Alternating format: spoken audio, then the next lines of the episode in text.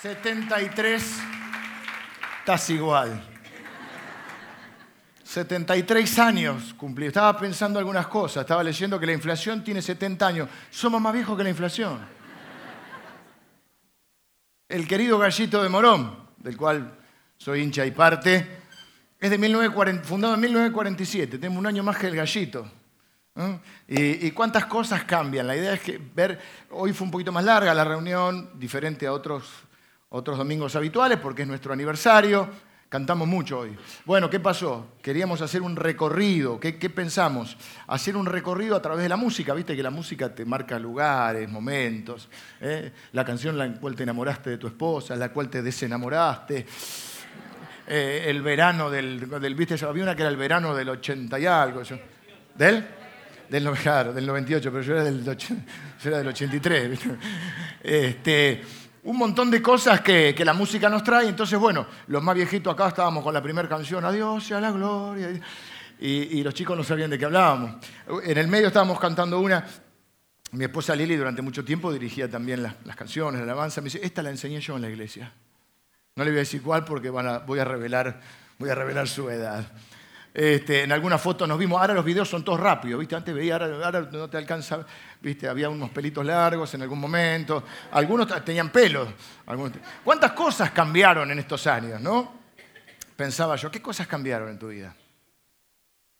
Me acordé del querido Gallito de Morón y pensé, yo lo iba con mi papá, lo iba a ver a la cancha, me llevaba mi papá al, Francisco Urbano, al viejo.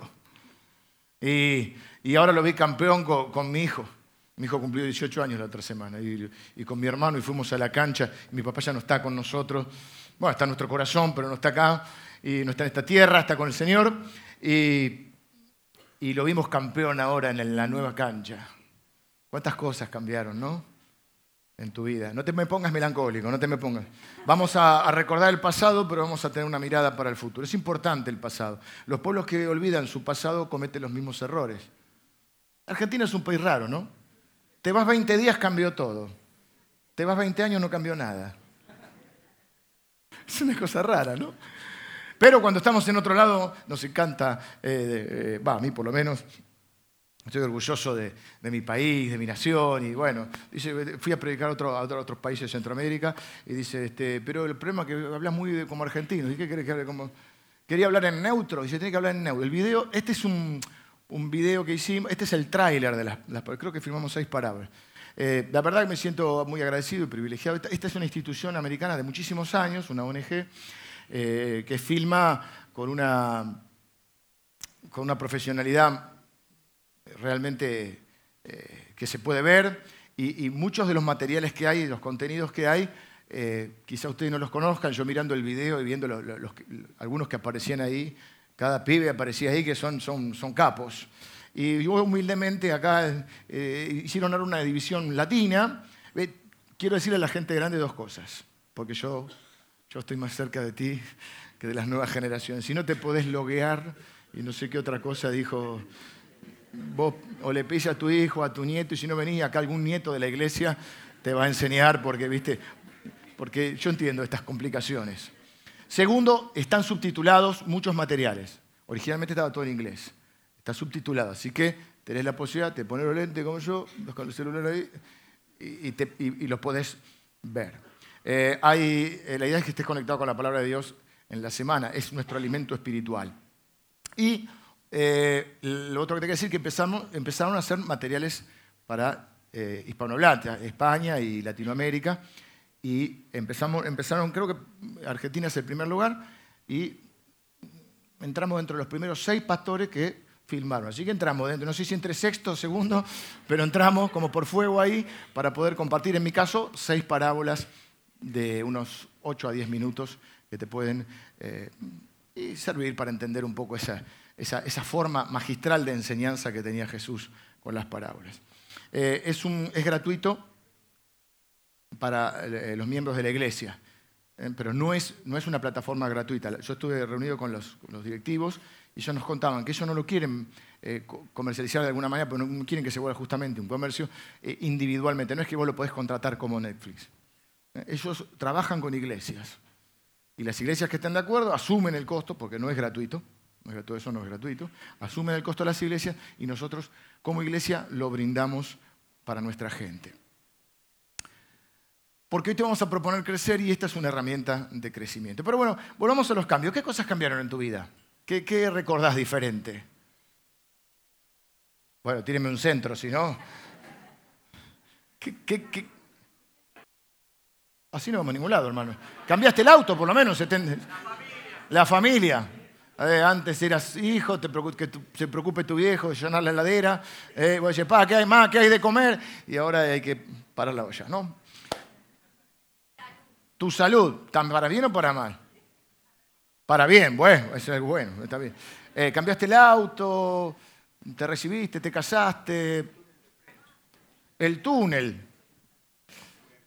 Bueno, está contento por el túnel, vas a casa más rápido. Bueno, está bien, es importante. Igual todo más lento ahora. Yo cada vez voy tardando más. No vivo acá en, el partido de Morón y cada vez tardo un poquito más en llegar, ¿no? Eh, pero bueno, no me están ayudando mucho, así que vamos a seguir con el tema. La iglesia cambió en estos, estos años y nosotros lo primero que queremos hacer, bueno, una cosa quiero decirte, esta te lo digo gratis entre paréntesis. ¿Notaste? Dicen que es una percepción neurológica, psicológica, hasta es muy de moda, la neurociencia, que cuando estás más grande, más grande, no más viejo, está un problemita yo con el paso de los años, pero mm, me cuesta asumirlo. Pero, ¿notaste que pasa más rápido el tiempo? El tiempo pasa siempre igual. Es la percepción que tenemos. Lo cual yo creo que es algo quizá dentro del diseño divino para hacernos ver, porque cuando sos jovencito pensás que sos eterno. Somos eternos pero en otro sentido. Entonces esta escalera la subías, pero yo a veces el ascensor está ocupado y subo por la escalera. Y antes la subía así, así, ¿viste? Y llegabas arriba y, ahora subiste. Sí llegás. ¿Viste? En un momento te empiezan a quemar. Yo creo que esa percepción rápida del tiempo nos hace ver y prepararnos porque un día todos vamos a estar delante de Dios. No es para meter miedo, es para al revés, para traerte esperanza. El ser humano vive preocupado por un montón de problemas. Muchos de ellos son problemas que uno se, se, imagina en el horizonte, pero que no van a existir. Así decía Borges. Borges decía, tuve muchos problemas en mi vida. La mayoría de ellos nunca existieron. Viste que te vas a acostar y la cabeza. ¿Y qué pasa así? ¿Qué pasa así? Ese juego perverso. Y vos empecé, y si no, viste, la hermana dijo la salud, dice, uh, me duele acá, uh, no tendré. Uy, no, sí, mi, abuelo tenía. Uh, uh, ya al día siguiente estás internado. En tu cabeza. Vivimos como si nunca fuésemos a morir. Cuando lo único seguro que ocurre en nuestra vida. No es que me quiero bajonear en el aniversario, te quiero hacer pensar. Porque mi tarea es esta mi tarea es esta, hacerte pensar que un día vas a entregar el equipo. Y que todas las cosas por las cuales te hiciste problema acá en la tierra no valen nada. A veces una enfermedad no te mata, te despierta. Nunca nadie en terapia intensiva, no sé si nunca nadie, por ahí alguno. Pero muchas veces tuve oportunidad de hablar con gente. Mi papá estuvo internado muchas veces, a veces literalmente yo me internaba con él. No veía a la gente en terapia intensiva mirando por la ventana diciendo, pónganme el auto, así lo veo. Tráiganme el resumen de la cuenta del banco, eh, que lo quiero. La gente pide por los hijos, por la familia, por, la esposa, el esposo, por los seres amados. La vida corre demasiado rápido. Vivimos haciéndonos. Pero viste que queda feo si no, no, che, viste, vos le decís, vieja, si me muero, los dólares están abajo del colchón. En mi casa no nos busquen el colchón. Bueno. Y dice, no, déjate enbromar, no hablemos de eso. Sí, hablemos tenemos la responsabilidad de cuidar a nuestra familia. Pero además de eso, quiero decirte que la muerte no es definitiva. La Biblia enseña que somos seres eternos. Tres cosas son eternas. Dios no son salud, dinero y amor. Dios, su palabra y las personas. Lo que la Biblia enseña es que luego de dejar esta tierra, bueno, por ahí otro tiene otra, otra percepción, otro, otro pensamiento. Nosotros, basado en nuestra, nuestra iglesia, una iglesia cristiana, enseña la palabra de Dios. Creemos que la Biblia es la palabra de Dios, inspirada por Dios, no escrita por Dios. La Biblia se escribió a lo largo de 1500 años, son 66 libros, Biblia quiere decir, es una, traducción, una palabra griega que biblos, que sería biblioteca, es un conjunto de libros. Pero todo es increíble. la mayoría de los autores no se conocieron. Antiguo Testamento escrito en hebreo, Nuevo Testamento escrito en griego y en arameo. Sin embargo, hay una coincidencia. Toda la Biblia habla de lo mismo, del plan de Dios para los seres humanos, para que no mueras eternamente. Entonces a veces una enfermedad no te mata, te despierta, si tenés la chance. Pero yo quiero decirte y cumplir con mi obligación, aunque sea el aniversario y tenga que hablar de otra cosa, pero puedo dejar pasar esto, porque es un momento que te lo tengo que decir. Un día vas a morir, un día vas a dejar esta tierra. Eso es lo único seguro desde el día en que naces. Y nosotros creemos que por no hablar de ciertas cosas, ciertos problemas no los vamos a tener. Pero por nadie, cuando eras chico y decía, eh, te asustaba algo, decía, no lo veo, no lo veo, pero está ahí. Y del día que nacemos sabemos que un día vamos a morir. Y vos estás preocupado porque se te chocó el auto, te enojaste con este, porque tu jefe, porque tu esposa, porque, tu, porque vos mismo. ¿Sabes qué? Un día vas a morir. ¿Qué, qué plan tenés para después? No, bueno, porque yo no soy tan mal persona, yo soy un buen vecino. Eh, y alguien le enseñó una especie de balancita que el día que te muera va a estar delante de Dios y entonces si pesa más lo bueno que lo malo, te zafaste. Y entonces estás así, ¿viste? O te han enseñado quizá que vas subiendo una escalerita, cuando te portas bien, hiciste, ayudaste a un pobre, oh, y de golpe hiciste algo mal y pum, pum, pum, pum. Pero la Biblia no enseña eso. Si fuera así que uno pudiera acceder a la eternidad con Dios, no hubiera venido Jesucristo. Lo paradójico que toda la, media humanidad, digamos, celebra Navidad y celebra Semana Santa. Cuatro días locos que vamos a vivir. Que está bien, no tengo problema que te vayas de vacaciones, a mí también me gusta ir a la costa, pero te digo una cosa, ¿Qué se celebra en Navidad? En Navidad el nacimiento de Jesús. Navidad natividad. Se está celebrando la encarnación de Dios, es el pesebre, todo es el nacimiento de Dios se hizo uno de los nuestros, en la persona de su Hijo Jesús. Dice, de tal manera amó Dios al mundo que hizo venir a su Hijo, que dio a su Hijo, para que todo aquel que en él cree no se pierda, mas tenga vida eterna. En ningún lado dice que tiene que ser bueno. Te voy a decir algo más con todo respeto. No quiero ofenderte, pero lo que la Biblia dice, no hay ninguno bueno. Dice que Dios miró desde los cielos, Romanos, libro de Romanos, que Lutero lo leyó, Martín Lutero, y le voló la cabeza. dice, Dios miró desde los cielos para ver si había uno que fuera justo. Y llegó a esta conclusión, no hay justo ni aun uno. No hay quien entienda, no hay quien busque a Dios por cuanto todos pecaron están destituidos de la gloria de Dios. ¿Qué dice la Biblia? Que todos somos pecadores. Pecador que significa no que vive por mi culpa, por mi culpa, que vivas amargado. No, significa errar al blanco, le erramos al blanco. Vivimos sin Dios. Si fuera tan fácil como, hay portarse un poquito bien, y algunos creen que la religión es eso. No hagas esto, no hagas lo otro, no hagas lo otro, y tenés que hacer esto, esto lo otro, como si fuera un manual. Pero el Evangelio no es lo que vos podés hacer por Dios, es lo que Dios hizo por vos. Y dice la Biblia que Jesús dio su vida por nosotros. Eso celebramos en Semana Santa, la consumación de la obra. Ahora vos fíjate, celebrando Navidad todos los años, comiendo lechoncito, 45 grados, y le metemos lechón, nueces, turrón, las orejas te quedan coloradas, te juntás con gente que no viste en todo el año, eh, todos los y de gol, el pan dulce, una cosa. Tiramos cañita voladora, celebramos, nació el Salvador, son las 12. Y el día que te morís te das cuenta que no es tu Salvador. 50, 60, 70 años celebrando algo que no se aplica a tu vida. Diría, el tango dan ganas de balearse en un rincón. Esto yo te tengo que decir, para que cuando celebres Navidad, celebres que es tu Salvador. ¿Y cómo es tu Salvador? La Biblia dice, ¿cómo sabemos que Dios nos ama? Dice así, nosotros sabemos que Dios nos ama porque dio a su Hijo Jesús. Para que todo aquel que ponga su fe en Él no se pierda, mas tenga vida eterna. Jesús dijo, yo soy el camino, la verdad y la vida. Nadie viene al Padre si no es por mí. Pero ¿cómo? No es por las buenas obras, no es porque si me porto bien, no es que no le hago mal a nadie. No es así. Dios tiene que hacer justicia y castigar el pecado porque si no, no sería Dios. De hecho, la gente busca justicia. Cuando no encuentra justicia en los tribunales, ¿qué dice la gente? Si hay un Dios que haga justicia. Cuando vemos escuchamos de un genocida o de un violador, o cosas que decimos, si hay un Dios que haga justicia. Si nosotros queremos que Dios haga justicia. El problema es que si Dios hace justicia no queda nadie. Entonces, claro, porque dice, todos pecaron, mayor o menor grado. No estoy diciendo que todos los pecados tengan iguales consecuencias, terrenalmente. Pero a los fines ¿eh? de la eternidad, de estar con un Dios santo, Dios, Dios es santo y justo, y si, si no castigara las malas acciones, y los pecados no sería Dios, dejaría el mundo, colapsaría. Entonces, ¿qué hace Dios? Envía a su Hijo Jesús, que es la provisión por nuestros pecados. Por eso habrán escuchado ustedes, quizás si alguna vez fueron a la, misa o a la, iglesia evangélica o a la iglesia católica, ¿qué dice de Jesús? El Cordero de Dios que quita el pecado del mundo. Pero para eso hay que poner la fe en Él. El apóstol Pedro, para muchos el primer papa, el primer jefe de la iglesia, dijo esto. No hay otro nombre bajo el cielo, dado a los hombres, en el cual podamos ser salvos. En ningún otro hay salvación, ¿no lo digo yo?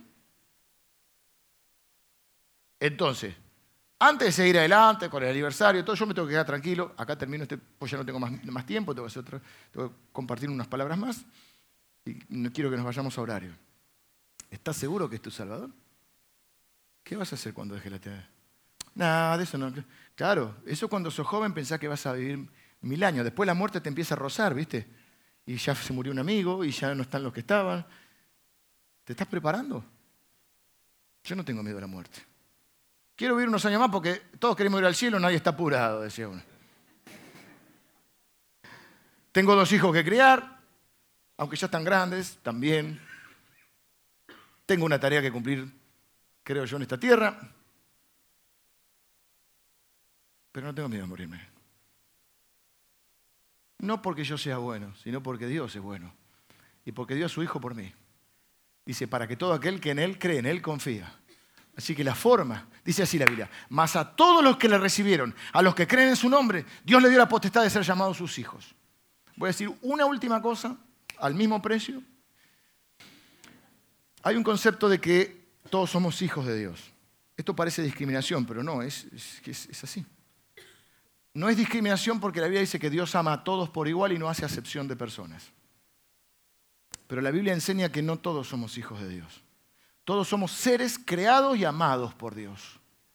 ¿Quiénes son hijos de Dios? Dice, más a todos los que le recibieron, está hablando de Jesús, más a todos los que le recibieron, a los que creen en su nombre, les ha sido dada la potestad de ser llamados hijos de Dios. Así que cuando se es hijo de Dios, cuando uno pone la fe en Jesús, es lo que la Biblia llama el nuevo nacimiento. Dice, pero ¿cómo voy a nacer si tengo 50, 60 años? No, espiritualmente naces. Y pasás a formar parte de la familia de Dios. Eso se hace poniendo la fe. ¿Qué es poner la fe? Agarrar toda la fe que tenés en diferentes, por ahí la fe en un amigo, la fe en vos mismo, la fe en un santo, la fe en algo, y ponerla en Cristo. Dice la Biblia que Él es el único mediador entre Dios y los hombres. Acuérdate lo que dijo el apóstol Pedro. No hay otro nombre bajo el cielo dado a los hombres en que podamos ser salvos. Pero dice la Biblia, si confesares con tu boca que Jesús es el Señor, esto lo dijo otro apóstol, el apóstol Pablo, otro de los, de los que escribió medio, medio Nuevo Testamento, si confesares con tu boca que Jesús es el Señor y creyeres en tu corazón que Dios le levantó de los muertos, serás salvo. Así que nosotros no predicamos Apocalipsis ni decimos, no, no, pero lo que decimos es esto. Un día todo el mundo entrega el equipo y va a estar delante de Dios. Y la única manera de acceder a la eternidad es habiendo puesto la fe en Jesucristo y habiendo recibido a ese Salvador que para eso vino.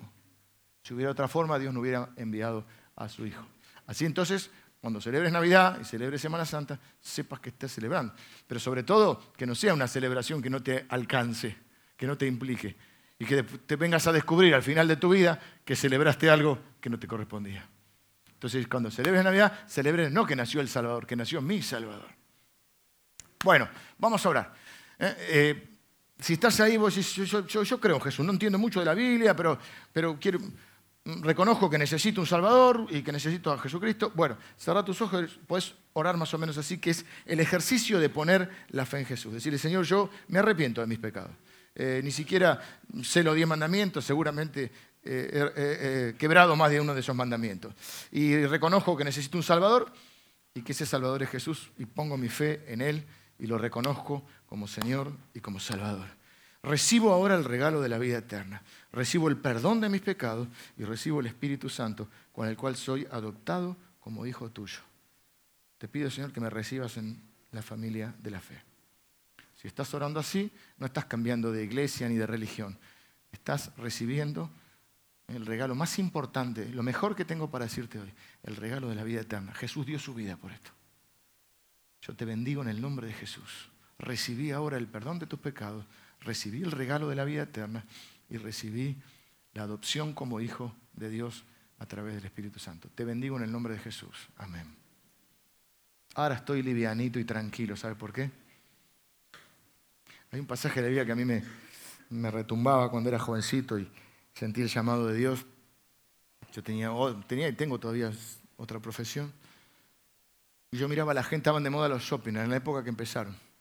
Y yo veía las escaleras mecánicas, ¿viste? Y me hacía acordar. ¿Alguno de ustedes vio la película de Pink Floyd, The Wall? Pero viste cuando van cayendo. Y yo veía la, la, Si no la vieron, es como. Es una película figura. Tienen que verla si no la vieron. ¿Dónde estaban en los 80? No habían nacido. Ahora me dicen, no habían nacido. Ya Veanla igual. La guitarra de Gilmour ahí. Y, la gente va así, y, los alumnos de la escuela van así. ¡Hey, teacher! Y se, van cayendo. Yo veía la escalera mecánica, así, así me imaginaba la, gente que se iba sin Cristo, que moría sin Cristo. Se iba al infierno. Y entonces había un, un versículo de la Biblia que dice, porque todo aquel que creyere en el Señor será salvo. Todo aquel que invocare el nombre del Señor será salvo. ¿Cómo pues invocarán en aquel en el cual no han creído? ¿Cómo creerán si no han oído? ¿Cómo oirán si no hay quien les predique? Y ahí, acá estoy. Bueno, 73 años, tres cosas y no vamos. ¿Qué hora es? Tres cosas. Moscato, pizza y fainá. Ah, no. Salud, dinero y amor quiere todo el mundo. Tres cosas y nos vamos. Primero, vamos a ver la dinámica en un aniversario, siempre se recuerda el pasado, pero nosotros no estamos anclados en el pasado. Pero es bueno tener memoria. En la vida personal y como institución. ¿Por qué? Porque la memoria te permite saber quién ha sido cada quien en cada momento de tu vida. Por eso es bueno tener memoria. Dice, mi mamá es española, los españoles siempre dicen, es de bien nacido ser agradecido. Así que, ¿cuál es la dinámica entre el presente, el pasado y el futuro, o pasado, presente y futuro, como sea?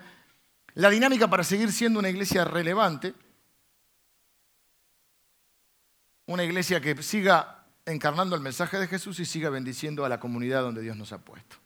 La iglesia es una institución. Algunos creen que nosotros somos un movimiento nuevo. Este, la iglesia de Cristo, nosotros cumplimos 73 años. La iglesia de Cristo tiene 2000 años.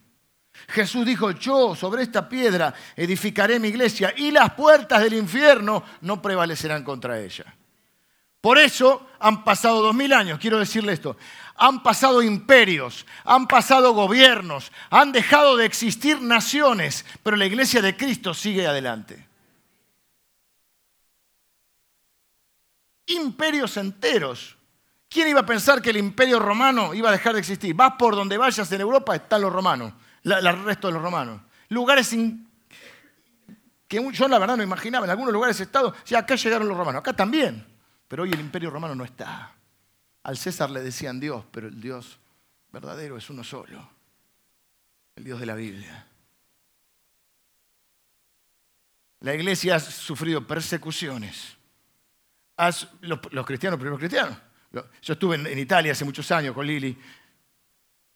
Vimos el Coliseo romano, pero ahí, era más eh, otra cosa. Hay otro campo que es donde eh, mataban a los cristianos. No me acuerdo cómo se llama ese campo que se veía. Y el emperador se sentaba ahí como diciendo, che, vamos a ver el partido de básquet de la selección ¿eh? y cómo mataban a los cristianos. Otro emperador dijo, está muy oscura Roma. Todavía no estaba la luz. No hablemos de la luz, pues si no te vas a preocupar. y mandó a embadurnar en alquitrán a todos los cristianos, porque ellos tenían que decir, así, eh, el César es el Quirios, Quirios quiere decir Señor, el Señor era la máxima autoridad. Por eso nosotros decimos el Señor a, Dios. Ahora te dicen Señor. Cuando te dicen Señor tiene hora, es que estás, grande. Para mí fue un shock. Yo era joven hasta que un día un pibe me dijo, Señor tiene hora. Hoy cualquiera es un Señor, dice el tango. Pero la palabra en la Biblia, Señor, era la máxima autoridad. Eh, le caías mal al, Señor, al, César, dice, bueno, no me gusta cómo me saludaste, y te podía mandar a matar. Entonces en el Imperio Romano todo el mundo se tenía que saludar. El César es el Quirios, el César es el era como el saludo. Y los cristianos decían, no, no, Jesucristo es el Quirio. Ah, Jesucristo es el Quirio. Bueno, tenemos los leones, el alquitrán o la cruz, porque muchos fueron crucificados. Se jugaban la vida. Sufrió persecución, pero no pudieron detener el avance de la palabra de Dios, porque Jesús que dijo, yo edificaré mi iglesia. Quiero decirte algo más. Van a seguir pasando naciones. Hay naciones que ya no existen. La Unión Soviética no existe. Era Rusia Serbia, Montenegro, eh, no sé, alguna más. El imperio austrohúngaro, el imperio de Constantino. No existe, pero la iglesia sigue adelante. La iglesia es más numerosa que, que los chinos, somos más que los chinos. Más que China y Europa. Y más que China, Europa y Estados Unidos. 2.300 millones de cristianos en el mundo. Y sabes que sé yo además que la iglesia de Cristo va a seguir hasta que este mundo se termine. Nosotros no andábamos anunciando el fin del mundo, pero un día se termina. ¿Sabes por qué? Porque Jesús dijo que Él iba a venir a buscar a la iglesia. Y como cumplió todo lo que dijo, yo estoy seguro que puede pasar, puede fundirse una empresa, puede desaparecer un imperio, puede desaparecer una nación, pero la iglesia de Cristo va a estar hasta que Él venga. Eso no quiere decir que esta iglesia, aunque mi oración es hasta que Cristo venga, en este lugar se predique el Evangelio. Somos parte de la iglesia de Cristo. Ahora, hay dos conceptos de iglesia. La iglesia formada por todos los cristianos y la iglesia local, que, esta es una iglesia local, una congregación, donde nos juntamos para cumplir ciertos propósitos. A eso es lo que estamos celebrando, 73 años. ¿De qué? De que un grupo de hermanos, de personas, creyó que venían del, imagínense en el año 46, venían del barrio del 11 y fundaron la primera iglesia bautista de Morón. Esta es una iglesia bautista. Eh, lo que sucede es que la primera de Morón sonaba la comisaría, ¿viste? ¿A dónde va la primera? Porque fue la primera, pero hubo otra iglesia bautista y hay otras iglesias pentecostales o de otros eh, hermanos en Cristo, pero con otros conceptos, nazarenos, etc. Entonces, ¿cuándo te congregas? En la primera de Morón, ¿viste? Y no, nadie entendía bien qué bautistas, entonces dije, voy a poner un nombre amigable. Y entonces es la iglesia del Salvador. Luego de aquí salieron personas que fueron a fundar la iglesia de Ituzengó, la iglesia de, Moreno. Se decía así, es, una iglesia hija de. Y después en un momento, como un, como un hijo tuyo, se vuelve adulto. Entonces la iglesia en el 46, empezó un poquito antes, en el 46 se volvió adulta y fue un grupito de 20 hermanos que comenzaron en una casa que estaba acá. Con mucho esfuerzo se fueron haciendo un montón de cosas. El primer templito, se les cayó la losa, el primer bautisterio. En el año 93 nos casamos nosotros. En el 92 se compró este terreno. Lo construimos nosotros. Este contrapiso lo hicimos nosotros. Veníamos los feriados a hacerlo. Hoy, eso es lo lindo también verlo. Hay otra generación. Recién hace un rato los muchachos me piden la pantalla LED. Si digo, esto quieren la pantalla LED, Tavo. Y nosotros estábamos acá con. Eh, a veces era feria, voy a decir una cosa que es media desagradable, pero estábamos tan cansados, a mí me dolía siempre la cabeza, que era las 12 de la noche, vomitábamos y seguíamos trabajando, perdón que lo diga, pero es así.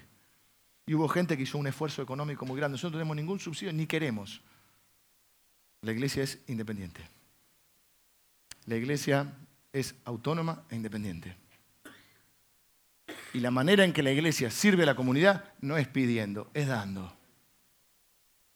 Por eso vamos a la plaza y ayudamos a la gente que está en situación de calle y por eso hacemos mil cosas para bendecir a las personas. ¿Y qué queremos? Nada a cambio. Que conozcan el amor de Dios.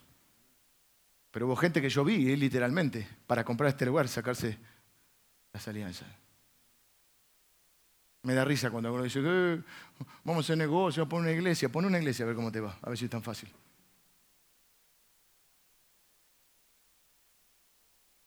Yo vengo de una familia acomodada. Y, vi a veces, eh, cuando era chiquito, vi a los pastores pasarla un poco mal. Y yo ya no quiero ser pastor porque no quiero ser pobre. Y ahora resulta que ya, oh, que son millonarios. Sí. No sé por qué dije esto. Vamos a hacer una catarsis juntos. Bueno, hicimos acá un gimnasio, después le pusimos el techito en el 2003. 2004, y bueno, eran ciertas cosas, los vecinos el ruidito no les gustaba mucho, tenían razón, y bueno, seguimos creciendo y todo. Pero hoy estamos disfrutando, porque este es mi primer punto. ¿Qué hacemos con el pasado? Honramos el pasado. Decía Winston Churchill, el pueblo que no honra a sus héroes nunca va a tener héroes. Hay que honrar a los que están. Ah, que yo puedo venir acá, poner mi foto en la puerta. Si pongo un día en foto en la puerta, échenme a patada. Su señora esposa, Liliana. Lo que hay que aguantar. ¿Sabes qué? No es mi iglesia. Es nuestra iglesia. Es más, el edificio no es la iglesia. El edificio es el auditorio, cualquiera, ni siquiera el templo, porque la iglesia dice que nosotros somos templo de Dios. Nosotros no venimos a la iglesia, nosotros somos la iglesia. Y no es mía, es de Cristo. Por eso le puse iglesia del Salvador, para que quede claro. Y hubo pastores antes de mí. O vas a pensar que tengo 73 años. Aparte tendría que haber empezado en pañales.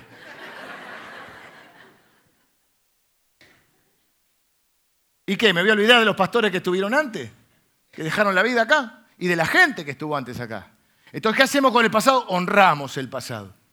Estamos donde estamos porque hubo alguien que creyó que valía la pena dar su vida para que nosotros estuviéramos acá. ¿Cómo en tu vida? ¿Cómo se desmolomó tu abuelo o tu viejo o tu vieja para que vos tuvieras lo que hoy tenés? Es de bien nacido ser agradecido. Así que ese viejo que mucho no entiende del internet es el que te dio todo lo que tenés. Yo para defenderme, ¿viste?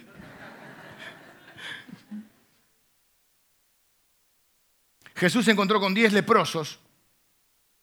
Le dijo, bueno, vayan al templo, preséntese al sacerdote. Y mientras van caminando, le pidieron que lo sane. El leproso es una enfermedad que te, mantenía al margen de la sociedad, era una cosa de loco. En el, van caminando y uno dice, chanfle, porque había un mexicano. Dice, estamos limpios, estamos sanos. Entonces hay uno que vuelve, justo el que no era judío, el samaritano, que Jesús cuenta, este, eh, sucede este, este hecho, la Biblia lo cuenta, es un hecho real, porque justo el samaritano era despreciado. Era con el extranjero, ¿viste cómo se desprecia a veces el extranjero? Entonces vuelve a agradecerle. Y Jesús dice, che, porque Jesús era argentino. Che, ¿no eran diez los que sané? Uno solo volvió a dar gracias. Así que saqué la estadística y más o menos un 10% es agradecido, ¿no? Yo quiero ser ese uno que vuelve a dar gracias. Y que le agradece a Dios por la fidelidad, por lo que ha hecho en nuestra vida, por lo que ha hecho en la iglesia y le agradezco a los que estuvieron antes. Porque yo estoy acá y usted está acá y tenemos un montón de bendiciones y de confort porque hubo gente que estuvo antes.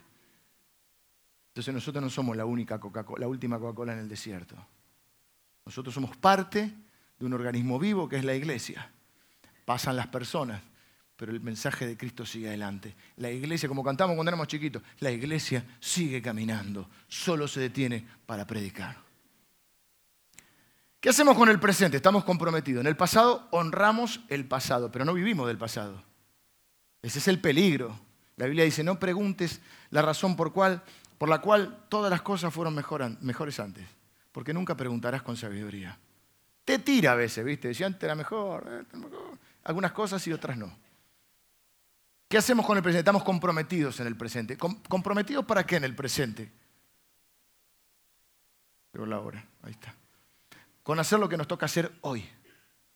Y una de las cosas que venimos a proponer es vamos a seguir creciendo.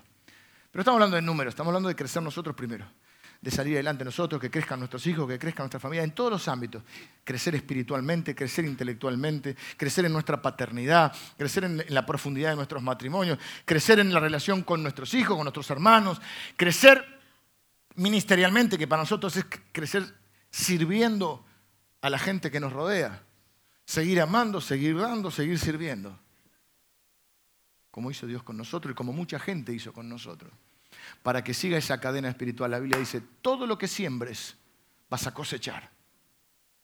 Dios no puede, me encanta eso, dice, no se engañen a ustedes mismos, viste que a veces uno se quiere engañar a uno mismo. No se engañen a ustedes mismos.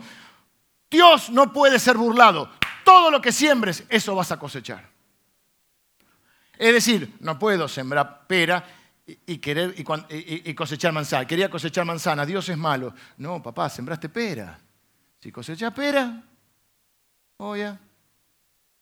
Pero en la vida hacemos así. Sembramos una cosa, queremos cosechar otra. Cuando cosechamos lo que no nos gusta, decimos, ah, Dios es malo. Pero no va a ser así entre nosotros. ¿Qué es lo que, queremos hacer? Por eso propusimos esta plataforma, por eso hay un montón de instancias en las cuales nosotros podemos eh, seguir creciendo. Hay, grupos de matrimonio, hay grupos por edades, en cualquier edad de tu vida que estés, hay grupos, estás atravesando un cáncer, hay un grupo para salir adelante, y el grupo se automotivó y está llevando el desayuno a la gente que hace quimio en el hospital de Morón. Y hay un grupo que va a comer en la plaza que se llama Jesús en las calles. Y hay un grupo que te ayuda eh, si estás, eh, bueno, hay una institución que, pastoreamos nosotros, que dirige Tavo, que te ayuda si tienes un problema de adicción o hay alguien en tu familia que tiene adicción. Y hay, hay actividades para los adultos mayores, porque acá no nos olvidamos de la gente grande. Porque queremos honrar a los que estuvieron antes que nosotros o a los que lo único que hicieron se adelantaron, nacieron un poco antes comprometidos con el presente, haciendo lo que hoy nos toca hacer. ¿Por qué? Porque sabemos que la vida básicamente son consecuencias de decisiones.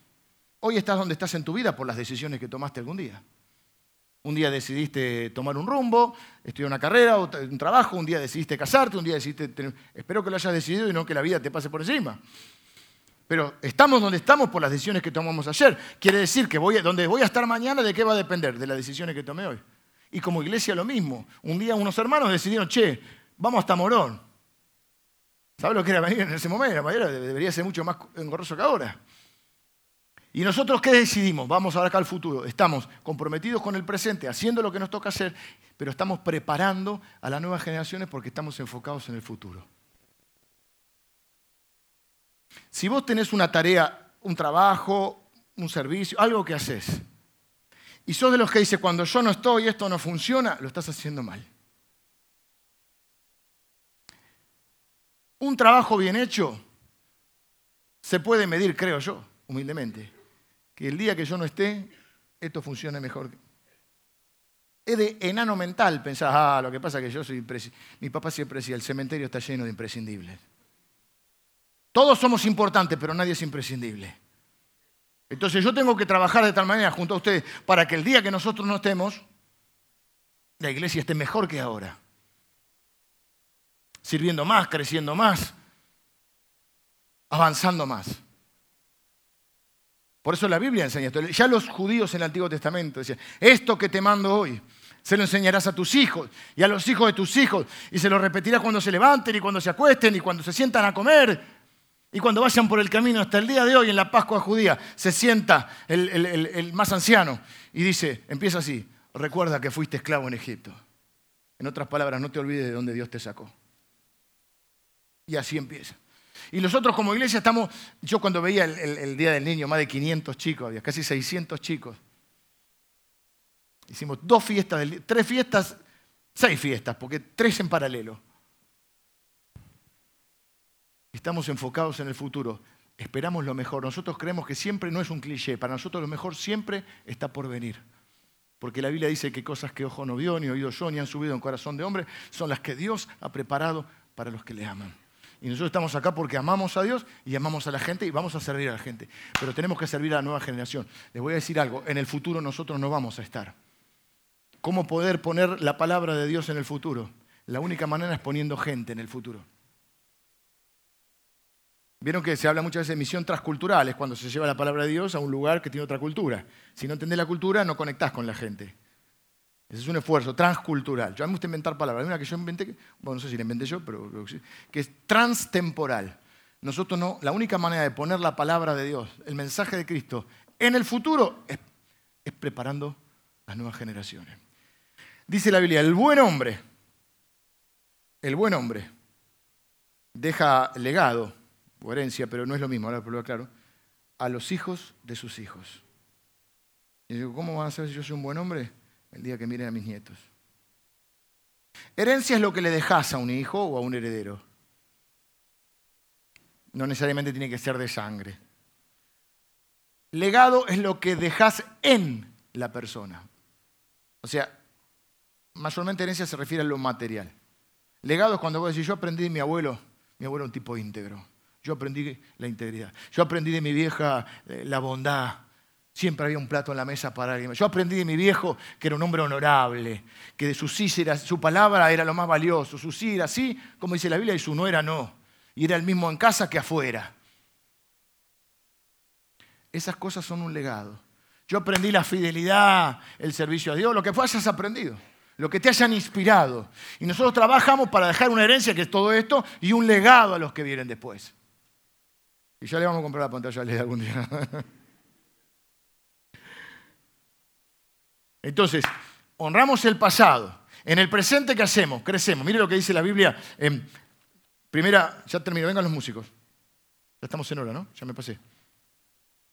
Dice 1 Corintios 15, 58. Así que, hermanos míos, amados, estad firmes y constantes, creciendo en la obra del Señor siempre, sabiendo que vuestro trabajo en el Señor no es en vano no es inútil. Así que son dos cosas, viste, que tenemos que estar mentalizados, como el de, te dije de la película de Wall. Iban así, bueno, nosotros somos firmes y constantes. Firmes y constantes, creciendo, siempre creciendo. No volviéndonos una estructura, un elefante blanco, que para tomar una decisión hay que estar eh, firme, eh, burocrática no, pero sí organizados, firmes y constante, creciendo en la obra del Señor siempre, sabiendo que todo lo que hagamos no es en vano. ¿Por qué? Porque todo lo que siembres vas a cosechar. Yo estoy solo, nadie me quiere. Empezá a sembrar amor, hermano. ¿Qué estuviste sembrando? A mí nadie me entiende. Empezá a prestar la oreja a otro. A mí nadie me llama. Empezá a llamar gente. No tengo amigos. ¿No tenés amigos? Empezá a sembrar amistad. Invitá a comer a alguien. O sea, todo lo que siembres vas a cosechar. Y como iglesia lo mismo. ¿Qué vamos a sembrar nosotros? Todas estas palabras que dice acá creciendo. Hay que crecer en compasión, hay que crecer en carácter, hay que crecer en fe, hay que crecer en servicio, hay que crecer en misericordia, hay que crecer en gracia. Gracia quiere decir que si Dios acepta a la gente como es, nosotros la aceptamos como es. No la queremos cambiar. La queremos, dejamos, Dios, como los ama, los irá haciendo crecer. Nosotros queremos amarles y servirles.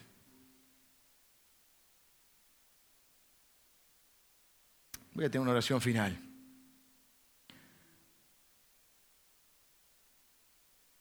Somos parte de una cadena espiritual. Un eslabón en la cadena. Algunos son primer eslabón de una cadena espiritual. ¿Son el primero de ustedes? Es el primero que conoció a Dios, que puso su fe en Cristo. Ustedes cambiaron el destino de toda su descendencia. Me emociona pensar que me voy a encontrar con el cielo, con gente que lleve mi apellido y que yo no conocía acá en la tierra. Pero si estamos allá en el cielo, porque un día mi abuelo torció el destino de esta familia. Bueno, en mi caso mis, padres eran cristianos, pero algunos de ustedes son primer eslabón. Y si no sos primer eslabón como yo, no importa, porque la cadena, ¿sabés cómo se corta la cadena por eslabón? Más débil. Tenés que ser un eslabón fuerte. Seguí amando, seguí creyendo, esperanza contra esperanza, seguí esforzándote, seguí trabajando duro, seguí creyendo que vale la pena romperse el alma por los hijos, por los nietos, por la familia, por la gente que nos rodea, por el Señor. No encuentro una empresa más grande y más inspiradora que el reino de Dios.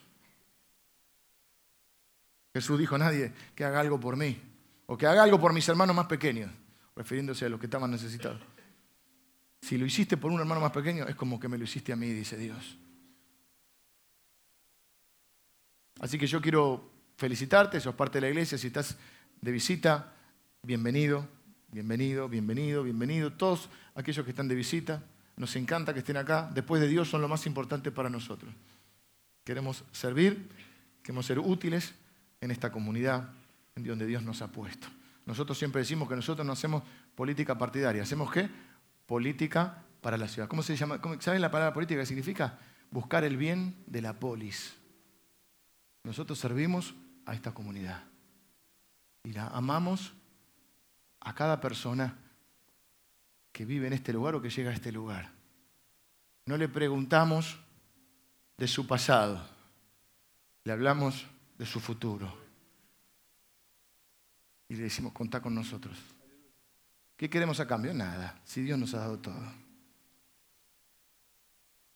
¿No te entusiasma esto? ¿No te entusiasma ver cómo la gente va saliendo adelante cómo va siendo transformada. ¿No te, ¿No te entusiasma formar parte de la única institución en la tierra que va a durar hasta el fin del mundo? Bueno, vamos a orar, pues si no sigo. Señor, te doy gracias por cada uno de mis hermanos, por esta iglesia bendita, amada. Gracias, Señor, por cada persona que llega hasta este lugar. Mi oración, Señor, es que pueda conocerte y ser bendecido, y pueda ser bendecida su familia y su gente. Señor, quiero bendecir a cada persona que está en este lugar, la quiero bendecir con salud. Salud física, Señor. Si hay alguno que está enfermo, lo quiero bendecir con salud.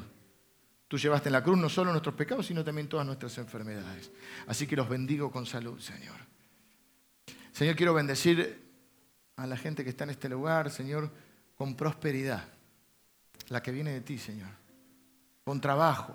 Padre, si hay gente sin trabajo en este lugar, Señor, te pido que les des una mano. Que les des una mano. Señor, que esta semana abras una puerta para que puedan sostener dignamente a su familia, Señor. Señor, si hay gente que está eh, teniendo enfermedades del alma. Tú dijiste que habías venido a sanar a los quebrantados de corazón y a vendar a los heridos, Señor. Y te pido, Señor, que hagas una sanidad emocional en aquellos que están heridos, quizá presos de su pasado, de sus errores. Señor, que puedan ser sanados y perdonados y sentirse limpios, Señor. Señor, cualquier necesidad puede ser suplida por ti. Y es lo que yo te pido en esta mañana. Hemos celebrado tu presencia en medio nuestro, Señor. No estamos velando un muerto, estamos celebrando que estás con nosotros, Señor. Y si tú estás con nosotros, tu bondad y tu poder está para bendecir a mis hermanos, a los cuales bendigo yo en el nombre de Jesús. Amén, Señor.